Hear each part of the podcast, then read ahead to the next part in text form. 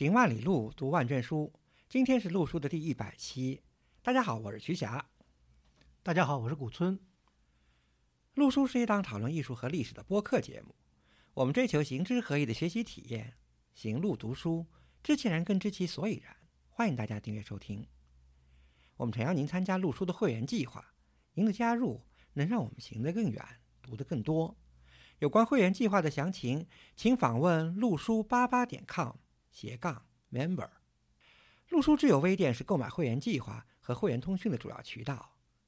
你也可以添加路书的微信号 artinstu 二零一八联系我们，a r t i n s i t u 二零一八，或者发邮件至路书八八八八 at outlook 点 com。今天是路书的一百期了，非常感谢呢大家跟随我们。对我们捧场，对我们的支持，真是录书一百了。四年前第一期我们是讲山西的天如之间，非常感谢大家四年来的支持和陪伴。四年前我们从山西开始，那么今天呢，我们一百期呢，还是回到山西。天如之间呢，山西的晋西南，我们今天呢，回到山西的晋东南。古松老师给今天的节目起了个非常诗意的名字啊，叫“赣语出青莲”。“赣语出青莲”呢，是苏东坡的一首诗的一句：“朱门收画戟，赣语出青莲。”赣语呢，实际上就是寺院的一种代称、别称了。嗯，对。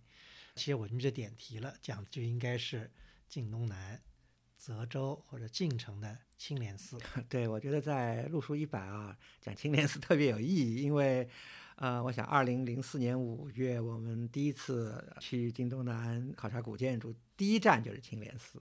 二零零四年五月是那时候还有五一长假，曲霞和我呢头天呢是到的郑州，第二天早上呢从郑州坐的大巴穿越了太行山，到达了晋城。其实那时候这条高速公路刚修好不多久，对呀，翻山越岭啊，对，一路上领略了太行山的雄伟壮姿啊，给我印象很深。其实呢，青莲寺呢就是在。快到晋城下高速公路的这个收费口的这个附近，有一条岔路进去没多远，就是青莲寺，就是跨过那个有名的丹河大桥嘛。之所以选择青莲寺是第一站，也是做了些功课的。第一呢，就是青莲寺在晋东南地区，它应该是一九八八年被列入第三批了，对第三批全国文物保护单位。第三批全国文保护单位在山西都是。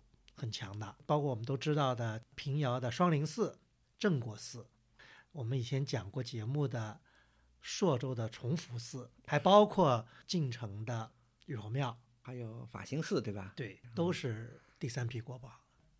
那么青莲寺是我们晋东南古建考察的第一站，所以给我们呢留下了非常深刻的印象。我们是中午到的晋城，那时候晋城还不像现在这样。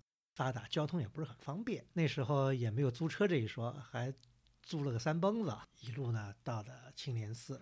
虽然是五一长假，但是呢游人并不多。一来呢还不为人所知吧，二来呢还在修缮。尤其上次还在搭着脚手架在修，对，嗯，我记得下次修完了，反正印象特别深刻。呃，绝山还有青莲寺所在的这个小的霞石山啊，丹河呢又是非常壮美吧，环境很好，周围除了古建筑以外就没有什么现代建筑的侵扰啊，这一点是很好的。另外一个呢，就是寺院也没有旅游啊，因为在修缮呢，也没有什么香火，看到的是有点这个原生态的感觉啊。大家开玩笑，这个第一眼很重要，这个 at first sight 啊。对我而言，我觉得作为一个当时的古建筑小白吧，第一次看到了如此高大上的青莲寺的建筑和雕塑啊，第一次感受了，呃，宋代建筑、宋代雕塑的魅力。感受到檐下的那个巨大的批竹王的这个力量，真的是对呃宋代美术呃宋代艺术的一个熏陶和巡礼吧，感受很深。青莲寺对我来说呢，真是体会到了深山长谷寺的一个意境。其实它那个地方离着市区呢，以前的交通不是很方便，游人也不是很多，而且周围呢也比较深幽，对面就是道教圣地绝山，还有一条丹河，所以环境呢是非常清幽的。而且还有一点呢，为什么我们在二零零四年第一次寻访以后，我们在后面若干年连续的还寻访了四次青莲寺，一直很吸引我们，是什么原因呢？它是宋代中小型寺院的一个活化石，嗯一，个标本。特别难得。对，因为我们以前节目也给出这么一个衡量标准啊，就是我们在欣赏古建筑的时候，当然古建筑是作为它的一个首先重要的一个元素，但是呢，真正一个完整的古代的寺院或者庙宇也好，它除了古建筑以外，它还有内涵呀。建筑里面要有所承载的内容，比方说塑像啊、壁画呀，包括可移动的一些文物，比如经书啊，嗯甚至于包括其他的碑刻呀，这些东西全部在一起，才能够全方位的展示出古代文化的魅力所在。我觉得把青莲寺叫做呃宋代山西或者中国北方小型寺院、中小型寺院吧嗯的一个活化石是完全不为过的。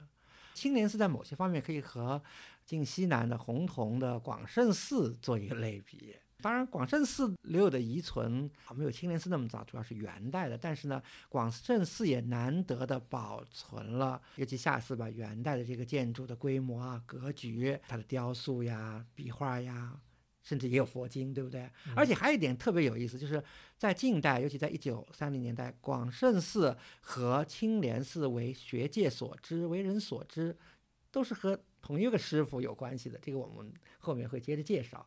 其实我们准备青莲寺这个节目有一段时间了。其实讲青莲寺呢不是那么容易，跟很多嗯寺院一样，它呢有非常悠久的历史，但是呢，它呢也有很多说不清的历史谜团。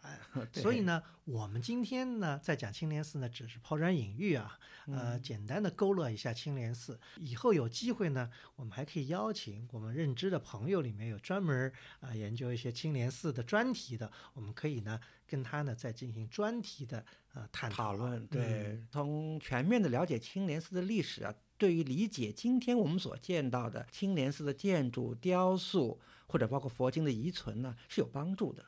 那么其实呢，我们今天呢就简略的回顾一下青莲寺的一个历史吧。嗯，好的。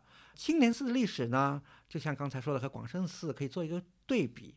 这两座寺院都是难得的，他们的历史啊，最早可以追溯到北朝晚期，而且绵延不绝，直到今天。从确凿的历史来讲呢，青莲寺呢，它的历史呢开始于北朝晚期的一位高僧，嗯，这个嗯高僧叫慧远。此慧远呢还非彼慧远。熟知佛教历史人知道，在东晋时期呢，呃，南方吧，就是庐山那边有庐山东林寺，对，有一个有名的慧远大师。对，他是我们中国所谓净土宗的初祖。但是呢，我们讲的青莲寺这个慧远呢，并不是那个慧远，所以呢，历史上也把这个慧远呢称为叫小慧远。啊，差了两百多年。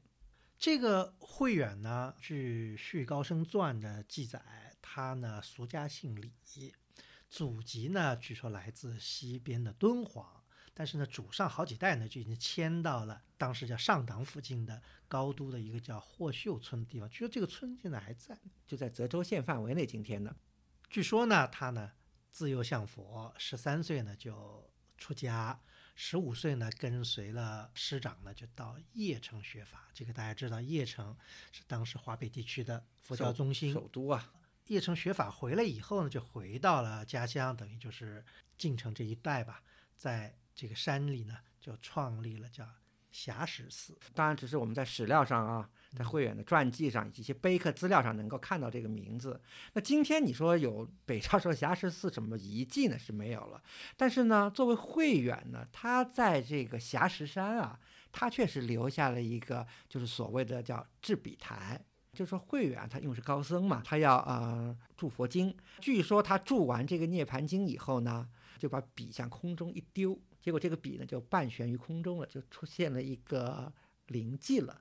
所以这是一个传说吧，不管这个传说是真的还假的，制笔台呢，今天还保留在绝山，作为慧远的一个重要遗迹。唐朝以来就一直被人去怀古的。《续高僧传》里呢，还有这样对慧远的一个描述啊，这个也是他名垂青史的一个一个事迹。大家知道北周把北齐给灭了嘛？北周呢有个周武帝，周武帝呢是三武之一，是灭法的。据说周武帝灭法的时候呢，慧远曾经当面斥责周武帝说阿鼻地狱不论贵贱，那意思就是说，这个下地狱的人不一定是都是低级的，对吧？皇帝也可以下地狱的。当然，呃如果史实是真的是这样呢，我觉得慧远应该是非常呃厉害的一个人物啊，能够当面斥责皇帝。嗯，但是是不是真的能可考，这个就存疑吧。但至少呢，慧远这个人呢，就是在华北地区声名很大，曾经说住持过嵩山少林寺。以后隋文帝大兴佛法，隋文帝特别崇佛嘛，所以隋文帝就把全国的重要的高僧大德啊都请到了大兴城首都，然后慧远呢也是其中之一。他到了大兴城以后呢，就先后住持了著名的大兴善寺，以后呢就在长安的净影寺做住持，以后他就在净影寺圆寂的。所以呢，史籍上呢也把慧远称为净影慧远。我们看慧远的这个生卒年代啊，他和另外一位北朝晚期到隋代的重要的一个高僧大德，就是智疑法师啊，基本上是同时代的人。呃，也就我们以前讲天台中的智者大师。生年差不多，卒年呢，慧远早几年，就是在文帝的晚年去世的。智者大师要到炀帝的时候才去世嘛。